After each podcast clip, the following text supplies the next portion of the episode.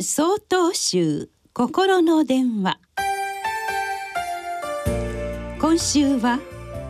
忘れないと題して秋田県宝生寺新川泰道さんのお話です。3月11日が過ぎ東日本大震災で亡くなられた方々は今年で七回忌を迎えました。岩手県大槌町の高岩寺様は津波の直撃を受けた上に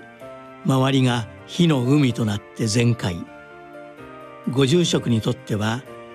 お師匠様と息子さんが行方不明のまま娘さんも亡くされさらには大勢の檀家さんが亡くなりました。震災以来私どももたびたびお邪魔させていただいておりますがもし自分が同じ立場だったら全てを投げ出してしまいたくなるだろうと何度思ったことでしょう？三回忌を迎えようとする頃ご住職は次のように話されました。マスコミはこの時期あの震災を忘れないとよく言うけど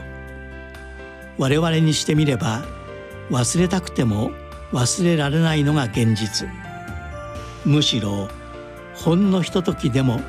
震災のことを忘れられるようになった方が一歩前進じゃないかと思う時もある。矛盾するようだがそんな我々の心情を汲み取ってもらった上で人々にあの震災を忘れないでいてほしい。またある時南相馬市の仮設住宅を訪れた際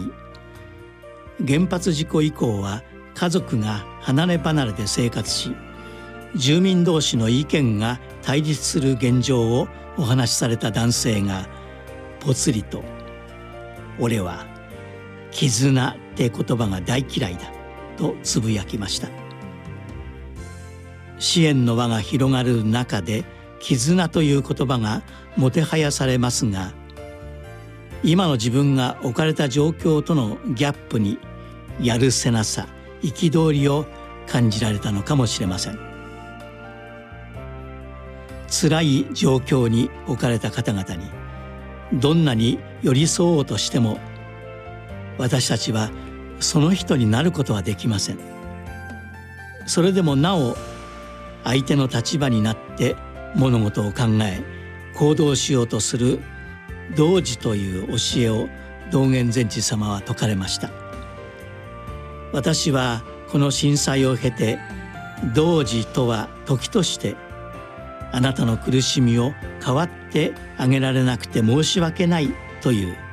深い懺悔や無力感も入り混じった上での教えとして受け止めねばならないと改めて感じました。そんな無力な自分だからこそ共に願い共に寄り添い共に歩むという請願を今一度忘れないでいたいと思います。4月4日よりお話が変わります。